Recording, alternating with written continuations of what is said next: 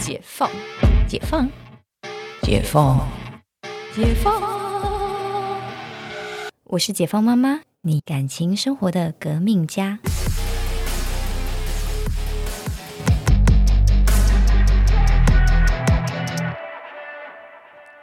欢迎回到解放妈妈。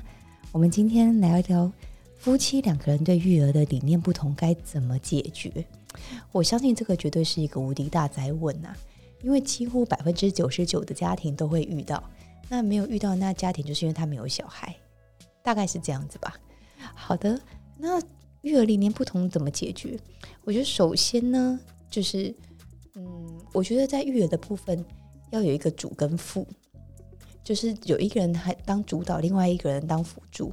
就是不一定要很明确的说。百分之百主导，另外一个百分之百辅助，倒也不需要，可能是比如说在三七分呐，二八分呐，看谁跟孩子陪伴时间比较长，其实他可能要做一个比较主导的角色。那陪伴时间比较短的人，那就成为一个辅助，这应该很很好理解。那像我我们家是，当然陈教授时间一定是比较少的，因为他的上班时间是比较长一点，但是。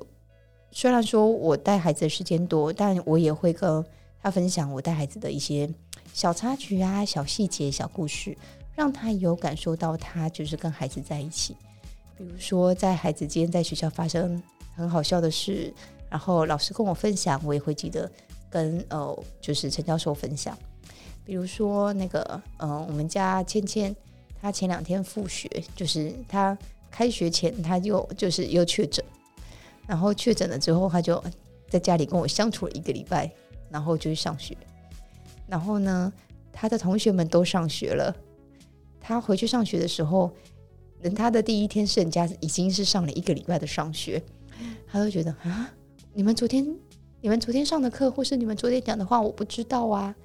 他第一天的时候就是觉得嗯要熟悉一下，但是他很快的第一天就进入状况。结果呢，第二天。他就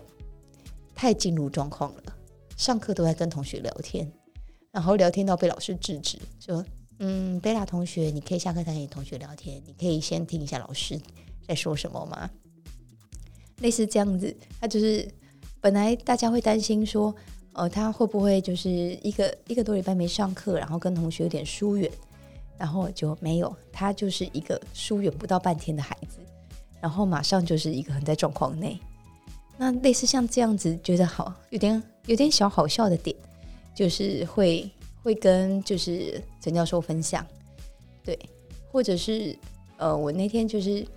呃要求倩倩去做一件事情，就是你必须要先去把你的汤喝完，我才会帮你吹你的气球，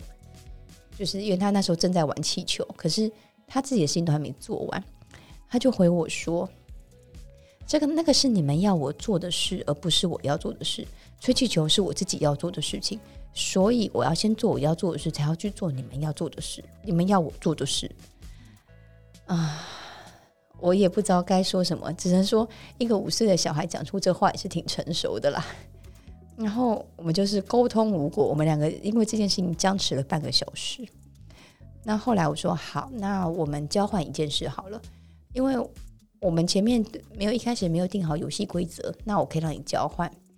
就是呃，我让你我先帮你吹气球，然后你喝汤，可是今天的晚上的碗你要洗，就是我们互相做一个让步，就不然他一直坚持他要先吹气球，我一直坚持他要喝汤，就到最后僵持了半小时，他就是爆哭了半小时，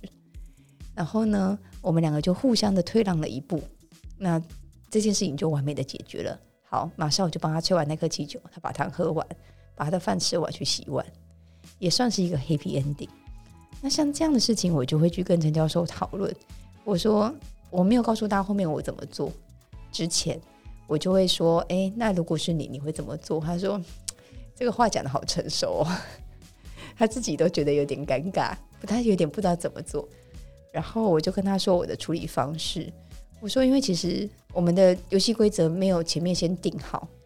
然后只是中间才会插出来说，诶，他玩气球玩到一半，然后才知道他要把汤先喝完这件事情，他不能接受。然后我就分享说，诶，这这这个其实就是一个流程上的一个瑕疵啦。然后小孩就抓这个点说，诶，我没有讲好哦，这不是我们先定好的游戏规则。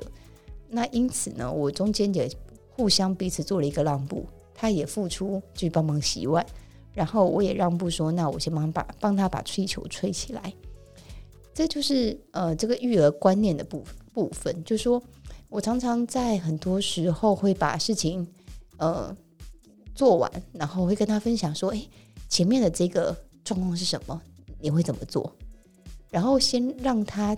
进入在跟我同一个状态下，知道说，哎，我今天遇到这样的事情，哎，他的女儿很可爱，很成熟，哎，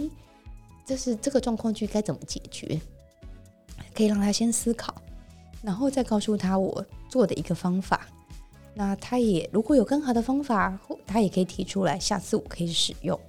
那他就很有参与感，就说即便他一整天在就是诊所里面忙，但是他也可以跟孩子有一个就是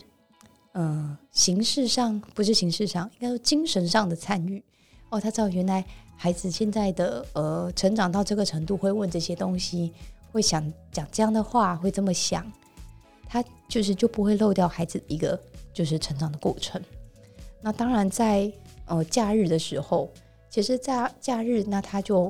比如说我们每每周日是我们孩子的相处时间，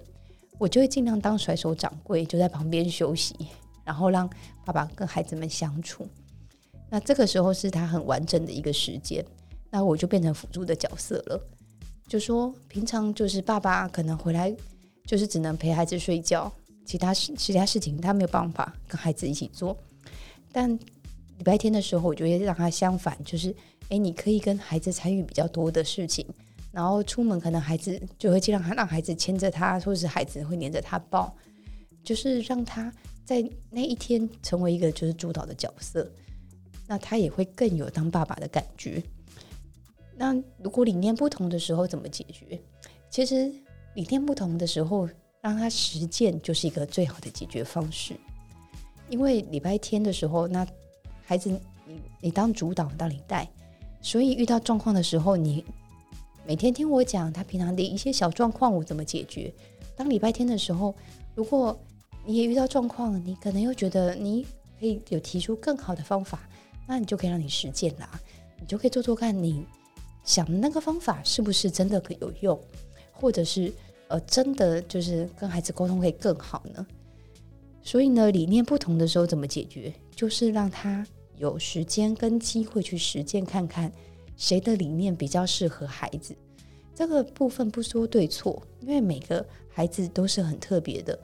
就是我们的方法只是用我们过去成长的经验、我们的原生家庭、我们的社会经验、生活经验去累积而得出来的个方法。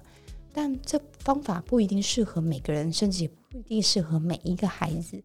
所以呢，我常常在讲，就是育儿理念呢没有对错，只有适不适合。像有些人觉得，哎，孩子应该要呃富养，或者是要溺爱，或是严厉。我觉得这些都没有对错，而是你的孩子到底是什么样的性格，适合什么样的教育，这才是我想大家比较需要被讨论的一个点。那最后可以让大家理解，就是育儿理念不同的时候，呃，就是除了就是让他有实践的机会以外，平常的沟通累积，让另外一半知道孩子的各样的习惯跟习性，还有呃一些个性的部分，这个就是呃我们必须要就是作为老婆可以多做一点的，可以让呃先生多知道一点孩子的事情，然后让。先生心里有个谱，平常打了一点草稿。当真的遇到状况的时候，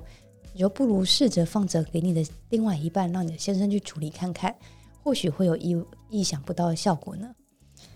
分享到这里，希望今天的节目会对你有帮助。那我们今天的节目先到这里，我们下次见哦。